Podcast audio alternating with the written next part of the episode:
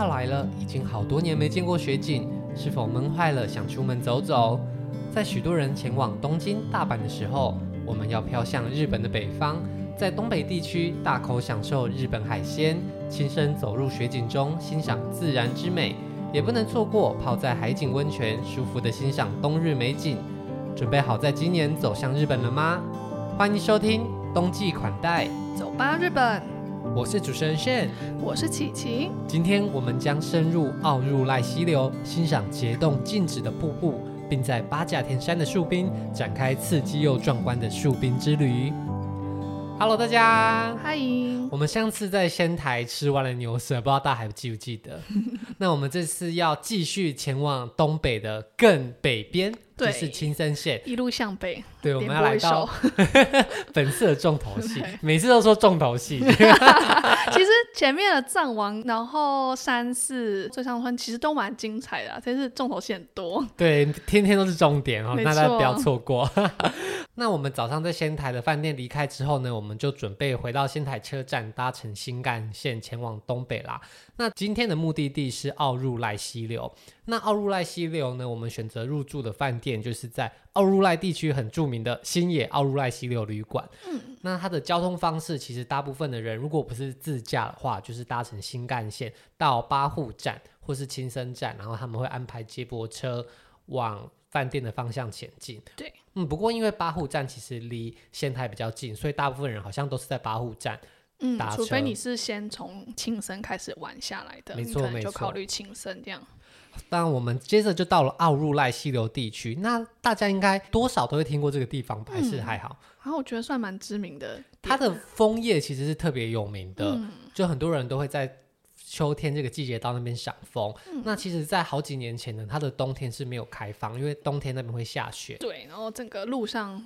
都会结冰，对，然后日本人就不想工作，没有啦，乱讲，他怕大家发生危险。对，然后是到了前几年呢，他才开放在冬天用别的方式来体验。嗯，那我们当年得知这个讯息之后，我们就也查，哎，今年冬天奥入濑溪流有没有开放？那是有的，所以我们就预定了这个奥入赖的冬天的溪流之旅。嗯，那其实奥入赖溪流啊，它是在一个国家公园里面。它的源头是青森的石河田湖，然后继续往下流流流。那其中在子之口到烧山这一段呢，就是他们说景色最美、最精华的路。对，因为这段的溪流啊，除了森林中风景会很漂亮之外啊，会有很多很多的瀑布在中间，所以就是这段也有人叫它瀑布瀑布道。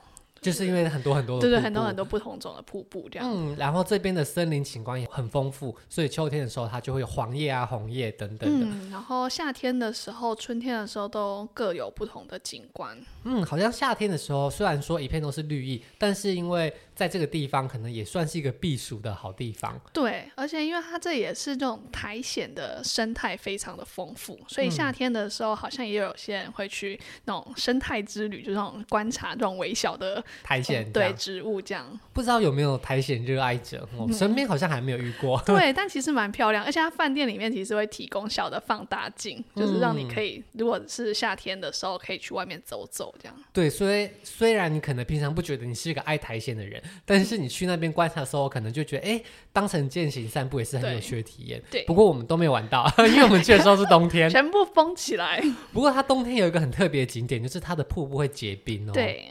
而且其实瀑布并不是到了冬天就一定会结冰，它好像要到零下某一个温度够冷。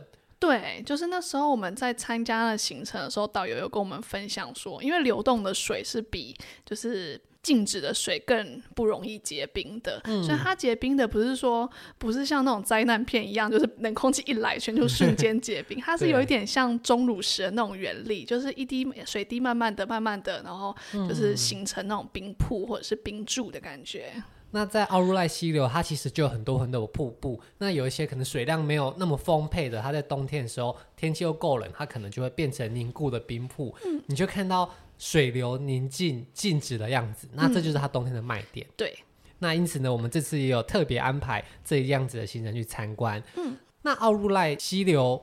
饭店其实就在这个溪流中间的位置，嗯，所以其实你在饭店就可以步行散步。不过冬天就比较难啦。对，冬天的时候它的步道就是就是关闭的，你是不能自己走，嗯、你就要参与它的一些饭店安排的行程。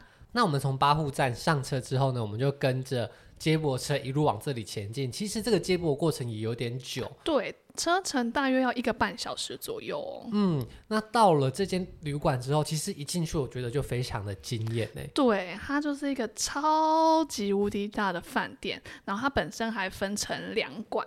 对，它有分东馆跟西馆，而且它东馆、西馆都各有一个巨型的装置艺术。对，好像就是雕像。对，是他们蛮知名的大师叫冈本太郎，嗯，做的那种雕塑。这些巨型的雕像，它其实就是在东西两边的大厅的正中间，然后旁边可能就有一些桌椅，要么就是咖啡厅啊，或是晚上变成酒吧的地方，嗯、要么就是大家出去玩的时候集合前的一个集合点。对，所以其实，在那边你有很多的桌椅可以坐着休息。那他也会提供一些小饮品，嗯，所以如果今天在自己的房间待腻，比方说跟另一半吵架，或跟爸妈吵架的话，你就可以到这边稍微。得到一个人的平静，这 样没有吵架也是可以去的，那边真的非常漂亮。因为它东莞跟西莞它是不同的主题嘛，东莞就是我们一开始下接驳车之后会看到的大厅。那东莞它的那个雕塑像是用青铜做的，嗯，然后它的主题叫做森林神话，森、嗯、森森之神话，对，森之神话。然后主题就是。比较那种人啊，跟一些精灵啊，或者是一些万物在森林里面。就是共舞啊，然后那种就是很快乐的那种，像阿凡达那样子。可能是。然后它整个整个大厅的设计啊，也是那种就是很挑高的斜的那种木造的屋顶，嗯，所以你整个在里面会有一种在一个超巨大的森林小木屋的感觉，就是会很呼应它的那个雕塑的主题。而且这个吊钟很大哦，它好几公尺高，嗯，就从正上方这样往下，所以那个感觉是很有震撼，但是又很温馨的。对，然后。休息的时候是非常舒服的，因为旁边就是一大片的落地窗，然后看出去就是整个奥入赖地区的那种森林的风景。那我们去的时候就是冬天嘛，所以外面就是一片的雪景树林的感觉，嗯，所以就是非常的梦幻。那另外一侧是什么样子？另外一侧的那个雕塑主题啊，就是河神的主题，就是很呼应这里就是森林跟溪流的感觉，所以另外一侧就是河神的感觉。嗯、然后它这个地方的。的雕塑就是用铝合金做的，所以就会有那种银灰色的那种，就是比较对水的那种流动感。我觉得这大师很厉害，不愧是大师，很会耶。对，然后这里就是那种溪流的河流女神的那种意象。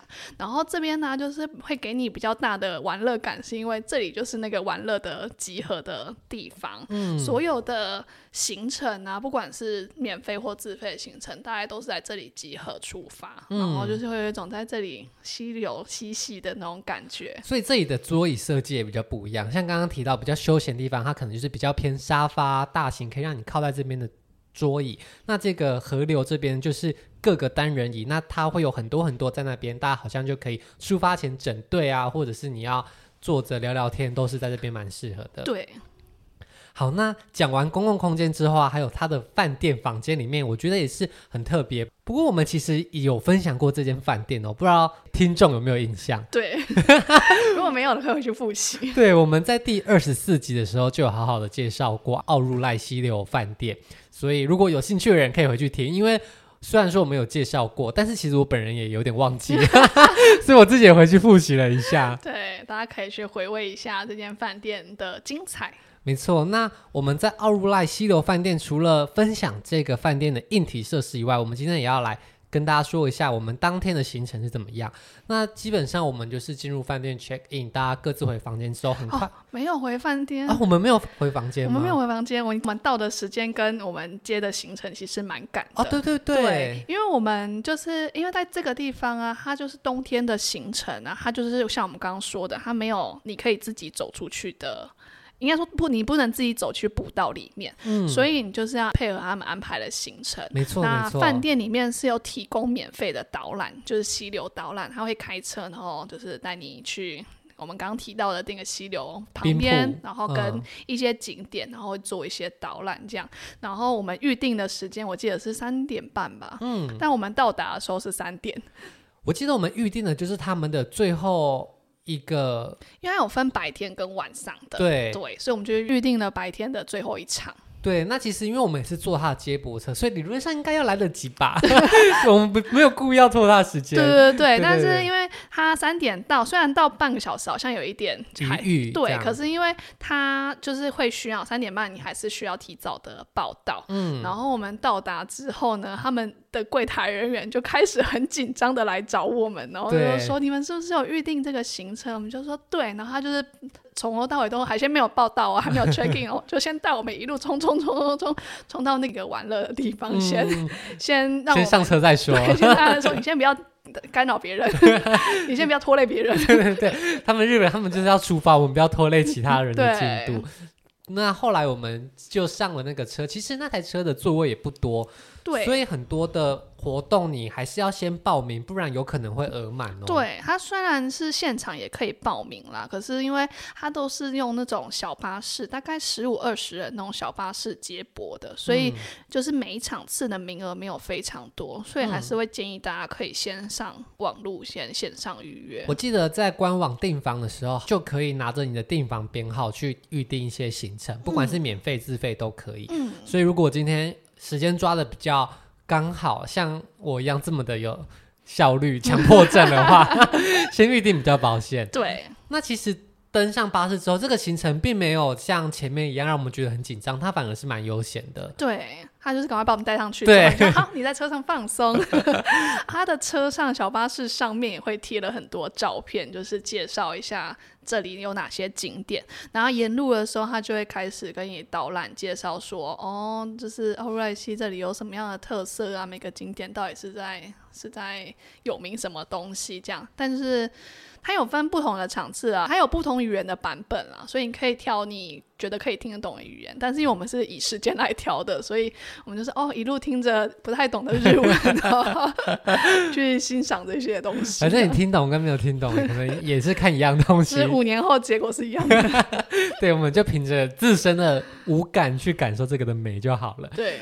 那我们去的时候，白天他就带我们去看了两三个结冻的瀑布吧。白天的导览行程主要会有三个景点，第一个是那个云景瀑布，然后第二个是马门岩，然后第三个是三乱之流。我觉得他的安排就会刚好让我们看到不同形态的的 H2O，不同形态的水。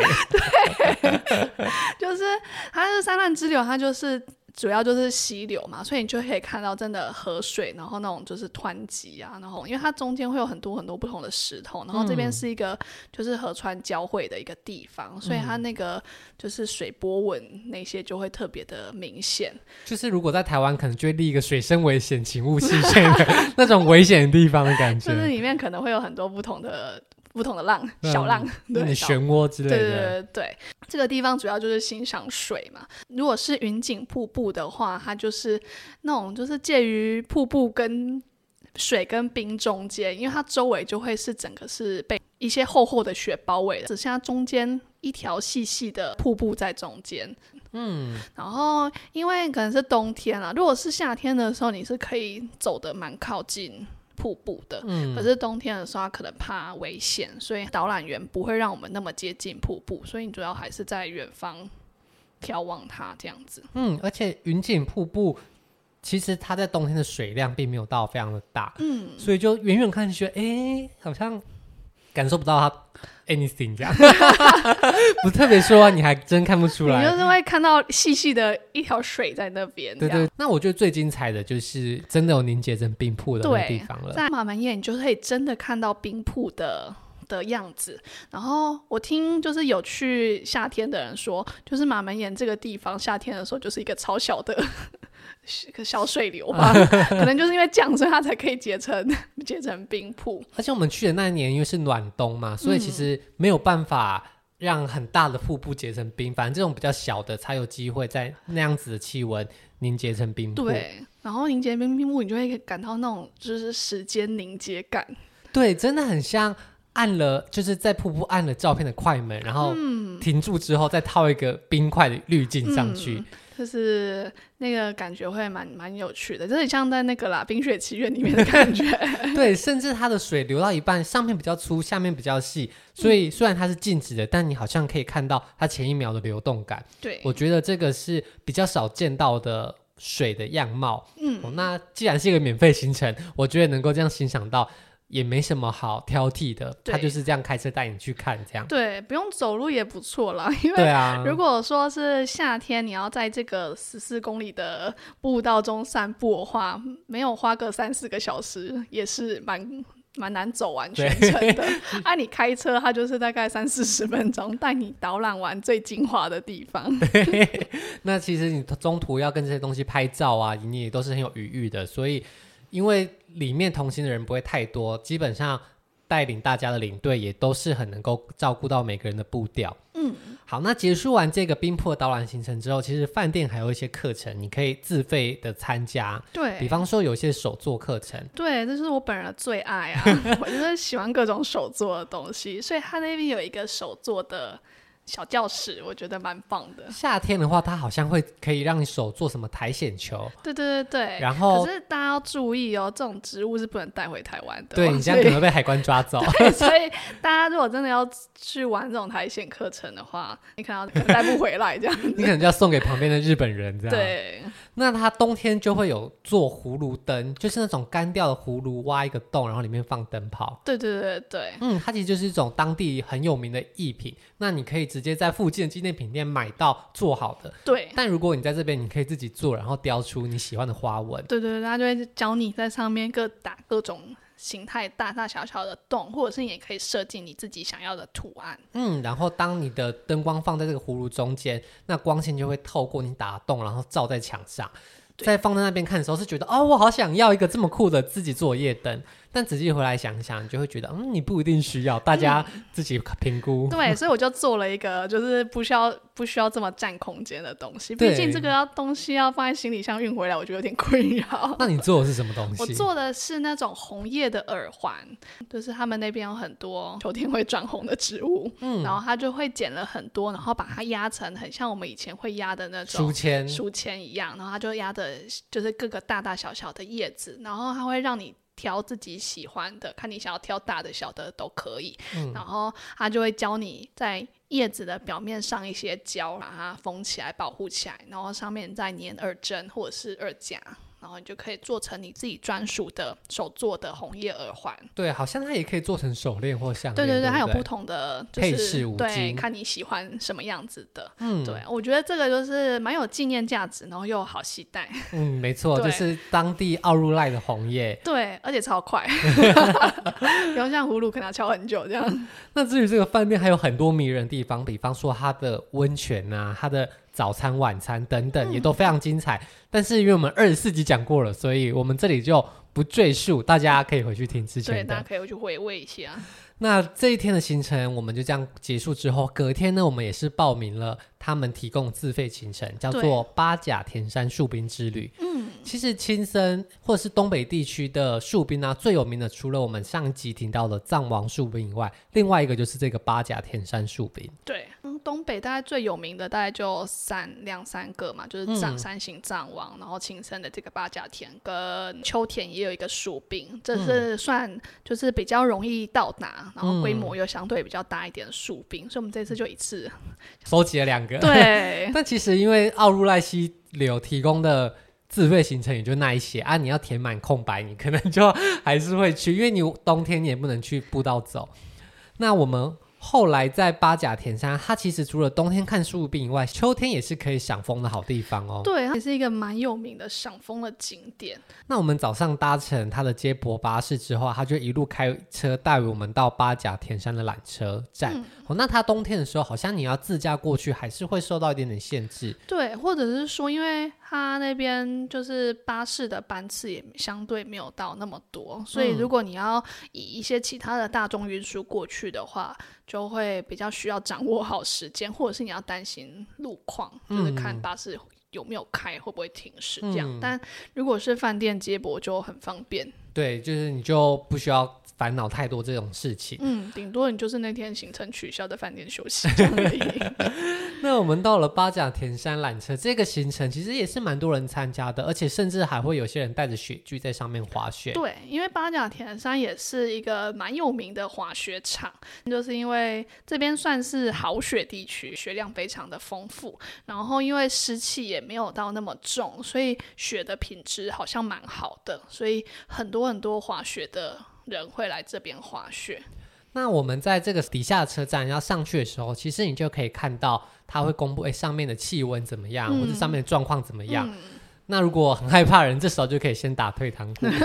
但应该大家都会想去吧？对，或者是你觉得天气不好，不是你想要看的景色的话，嗯、或者是你如果是秋天来的时候，你也看会告诉你说山顶现在的枫叶是什么状况，是不是已经红了，或者是已经落叶，然后你可以决定到底要不要上去。这样，或都已经到现场，好像有点为时已晚。如果可以公布在他们的官方网站上，更好。这样有啊，大家自己查一下。那我们当时呢，就搭乘这个缆车到了山顶。那其实，在登上山顶前，我本来并没有抱太多期待，因为我想说，哦，我都已经看过藏王的树冰了。对。但因为我们去藏王那天天气并没有太好，嗯、反而在八甲田山的时候，我觉得也是很棒的。对，我觉得这时候啊，就是有安排两个地方，然后不同的天，就是会蛮好的，因为。能不能看到树冰，然后缆车会不会开，就真的是跟天气有很大的关系。所以，如果我们在藏王那边，像我们那时候去的样是没有看到的，然后你在这边又会多一个机会可以看到树冰，就是嗯，你的行程比较不容易留下遗憾。对，不会想说就是都都已经去到东北，但去了一个礼拜，对，但没有看到树冰这样。那我觉得这边跟藏王树冰的感觉不太一样，因为在藏王它是一个非常非常巨大的一个山脉。然后我们其实很多时候都是在远处看到底下有那种很多很多的树冰，可是在这边呢，你登上缆车之后，你可以走出这个平台。那走出这个平台之后，因为这边会下很大很大的雪，所以你是可以很容易靠近那一些已经结成树冰的松树的样子。嗯，因为我们那时候去站玩的时候，因为天气不是很好嘛，上面就是大风雪，所以我们在。到山顶的时候，其实周围就都是白墙，嗯、就是都是白，茫茫的。对，所以你能看的范围其实没有很广，你就只能看到你可能啊，你周边有一个超级巨大的树柄，可是你就是只能看到它。嗯、但是在在八角田上去的这一天呢、啊，因为我们虽然风蛮大的，可是天气相对算是稳定的，所以我们的视野可以看得非常的广，所以你可以看到很多很多只。树冰凸出来的样子，虽然它的树冰，因为它可能真的雪积很厚，所以它的树冰就是最上面树梢的那一坨而已，所以你不会看到一个超级，就是从雪上面凸出来一个超大的东西。但是因为数量很多，嗯、你可以看到很多小的凸出来的地方。然后这个巴雅田跟先藏王不太一样的是，它没有像我们去藏王的时候，它会有。有围一些线，嗯、就是只能照着那些线路线走而已。八甲田就是一片就是空旷原始的山林，对对对，你想怎么走就怎么走，很像艾莎离家出走的时候走到半路的样子，没错 没错，非常的自由，所以那个整个诶、欸、感觉不太一样。嗯，那个探索感好像你可以更深入其中的感觉。嗯，那这边的树冰其实相较于藏王，它大概就是。一两公尺高，或者再高一些些，对，不会比你高太多。嗯，所以我觉得这有一个危机，就是你会觉得啊、哦，它好像很可近，对很亲近，然后你就会想要更靠近这个树冰跟他拍照。而且他也没围起来，所以就是会忽略这些危险性。对，但是大家其实仔细的想一下，这个树冰呢，它其实就是一棵树，然后雪这样堆堆堆堆上去之后。它露出来的一点点树梢，但你靠近它的时候，其实你就会在树的正中间。对，而且因为没有树的地方，它可能雪会堆得比较扎实。对，可是树的附近的话，底下就不知道那个雪到底有没有好好的一层一层叠起来，或者是它只是稍微叠在叶子上。对，然后你可能踩上去就会。滑落，对，就像你一样，没错。我当时就是不知道干嘛，就想要再靠近一点点，就它就会像是一个凹洞一样，你一踏进去就会突然往下滑。对，这我觉得其实非常的危险。你很像流沙。对对对对对，你就一直往树的根部下去，但这个树可能在夏天的时候是有四五公尺的。对，不知道底下到底有几公尺。对，所以如果你真的一个不小心一路往下，你可能就会到雪的下面，整个。被雪埋住。我记得你那时候滑下去的时候，大概你有一半的身体都在下面，欸，而且你只要很用力的挣扎，你就会越来越下去，因为旁边的松散的雪就会一直在往下。对，真的像流沙，因为它上面的雪是可能就是我们去的前几天也有下雪，所以它都是新雪，那种粉雪的感觉，不是很扎实的冰，对对对，所以你其实你自己要爬出来是没有什么着力点的。就好险那时候你在我旁边，哎、欸，我真的觉得如果自己一个人去，那蛮危险，大家要小心安全。而且如果你可能半身那边，然后那里也是人烟罕至，不会有很多人在那边走动，对，所以你要靠着一己之力脱困，我觉得真的是小有难度。对，当时没有跟妈妈说，妈妈现在听到应该吓死。真的，没事没事。我们当时也吓死了，而且我真是吓死之后才想到啊，啊，可恶，刚刚要拍照。然后那些雪啊，其实在你滑下去之后，它就会开始哦。跑到你的身上，嗯，那等到你爬上来之后，你的衣服啊、裤子其实就会很湿。对，你就可以，如果再待个几个小时，你也可以成为一个树冰。对对对，下半身就会变成树冰。对，就是被那个冰就会开始结上去。对，所以大家在这边欣赏这个。艾莎式的风景的时候，嗯，还是不要忘记小心安全，不要离树冰太靠近。对，而且我觉得我们去的那一天真的蛮幸运的，就是可能都是滑雪客偏多，嗯，然后他们就一上去之后就会这样咻咻咻的滑走，滑对，嗯，所以上面就是只有我们人非常的少，就虽然可能发生刚那种危险的时候，就真的很危险，嗯，但是你就可以拍到很美很美的空景。嗯，而且你。照的时候，其实你后面就是一大片的雪原，他们可能夏天的时候都不见得是长这个样子，嗯，但冬天的时候真的就像是。要唱 It Go 了，对。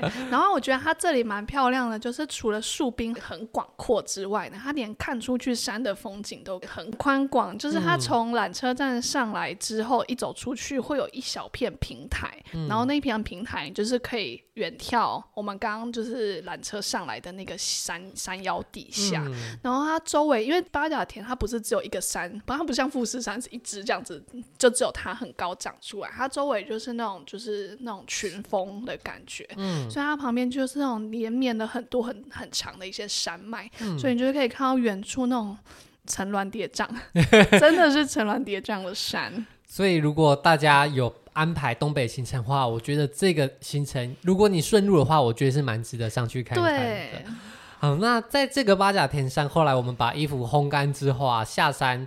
在等待饭店的接驳车的时候，其实下面有一些餐饮店，所以如果你在上面太饿了、太累了，是可以先吃点东西垫垫胃的。嗯。后来我们就结束了早上的行程之后，其实饭店还有些行程是会提供你再载你到旁边有一个很著名的男女混浴的裸汤。对对，可是这就是看个人要不要参加啦。对，那据说这个混男女混浴的裸汤好像也不太会有女生进去。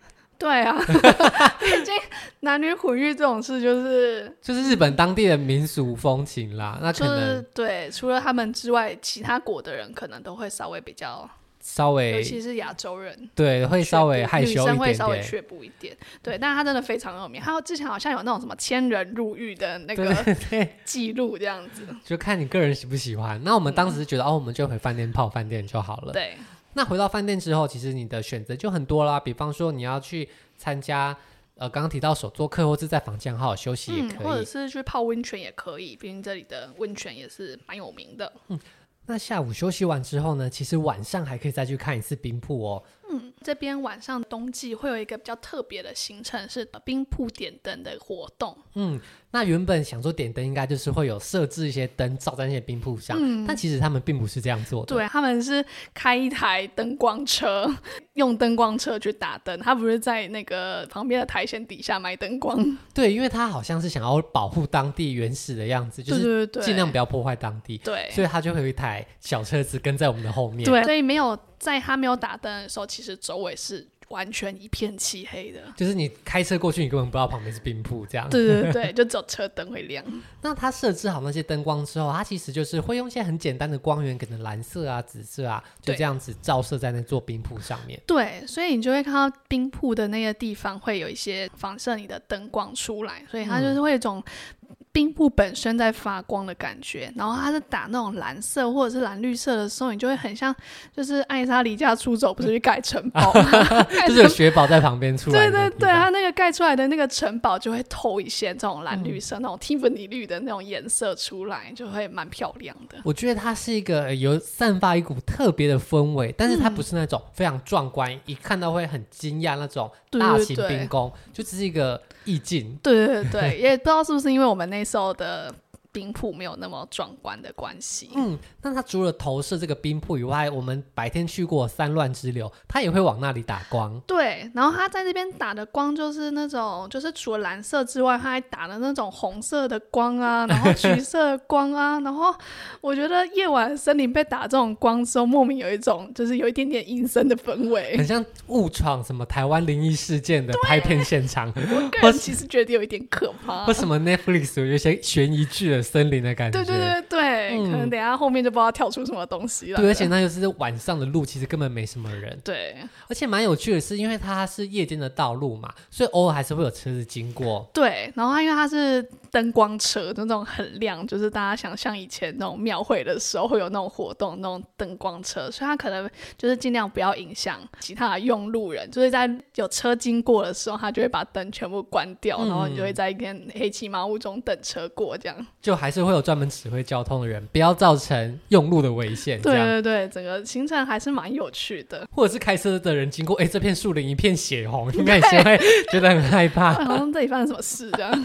对啊，不过我觉得是一个还算蛮有趣的体验。对啊，而且有免费的，大家可以尽量提早上预约。而且你冬天到了，你晚上在饭店你也没什么事好做，不如就坐个车去看一下。对，记得就是提前先上网预约。没错。那后来结束这个行程之后啊，其实刚好我们也得知，当年那个时候日本东京的疫情好像就开始爆发了。对，我们去的时候是二零二零年的年初嘛，就是那时候疫情刚开始，好像要。发作，对，我们那时候其实也根本还搞不太清楚什么状况，对，然后就发现日本陆陆续续在东京传出一些确诊的疫情，对。那其实我们的日本东北之旅应该差不多在这个时候就要结束，然后返回东京。对，我们本来打算在东京市区玩几天的。对，但也因此呢，我们就为了要躲避可能的感染风险，对，我们想说在乡下待，好像人烟比较罕至，比较安全一点。对，所以我们又当时临时更改一些行程，继续留在日本的东北。对，我们本来想说你在奥入濑溪流饭店晚上应该可以很悠哉的去泡温泉，在饭店休息，这样。结果我们殊不知就是很紧张的在那边焦头烂额的改饭店，想说能不能取消，而且当下还没有能够用英文沟通的人员帮助我们。对对，所以虽然说我们当时有点紧张，又耗尽了脑力，不过也因祸得福，嗯、意外的发现了一些东北还蛮有趣的秘私密景点嘛。其实也是蛮多人去过了。对，我们就是后来又再更往北走，这样真的是一路向北了。对，但可能就还没有像这里奥如赖西楼那么多台湾人都去过。嗯。